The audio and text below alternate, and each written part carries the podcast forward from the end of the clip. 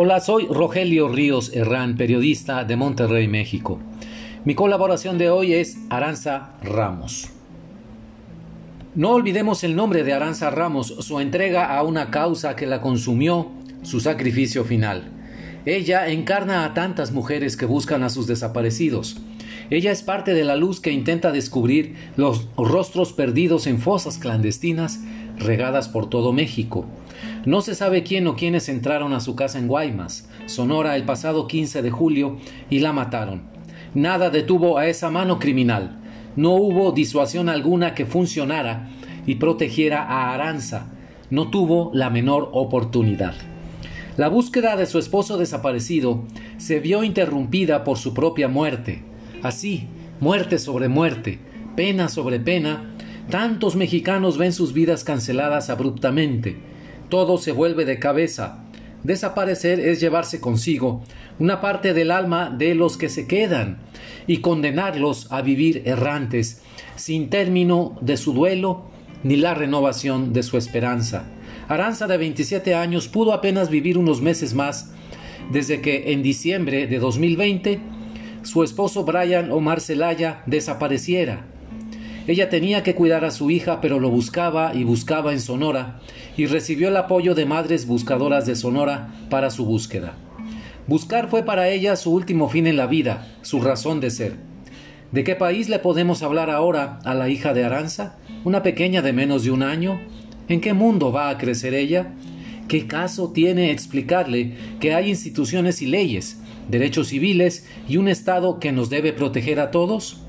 ¿No son acaso palabras huecas, sin validez alguna? Ya no las va a escuchar en cualquier caso. Se nos fue y no pudimos hacer nada para evitarlo. Las compañeras de su colectivo escribieron en Twitter, Madres Buscadoras de Sonora, nos unimos a la pena que embarga a la familia de Aranza Ramos, una gran persona que su único pecado fue amar con toda su alma a su esposo, al cual buscaba incansablemente desde que desapareció. ¿Por qué matarla? Hasta aquí la cita del tuit. La Oficina de la ONU Derechos Humanos en México, que está a cargo de Guillermo Fernández, expresó por su parte que el asesinato de la señora Aranza Ramos nos recuerda la dura situación que enfrentan las familias de personas desaparecidas en México. No solo padecen el dolor en la ausencia y la incertidumbre, agrega el señor Fernández, sino que investigan y buscan a sus familiares desaparecidos, enfrentando riesgos que no deberían asumir. Hasta aquí su declaración. Al menos ocho activistas y defensores de los derechos humanos, como Aranza, han sido asesinados en México en 2001. El gobierno federal reconoce además que más de 89 mil personas han desaparecido en México desde 1964, el año en que empezaron los registros. En el primer semestre de este año se descubrieron 174 fosas clandestinas a nivel nacional. En el mismo periodo, pero en 2020, habían sido 297 las tumbas masivas encontradas. Sí, en este país va a crecer la pequeña hija de Aranza y Brian, con el recuerdo de sus padres masacrados en una nación que no pudo ofrecerles seguridad y garantías para salvar sus vidas. No puedo escribir más que desde la tristeza, por la tragedia en las vidas de dos muchachos sonorenses que no podrán acompañar a su hija en su niñez y edad adulta. Vendrán indagatorias, diligencias judiciales, meses y años de investigaciones para alcanzar algún día, con suerte, la justicia anhelada.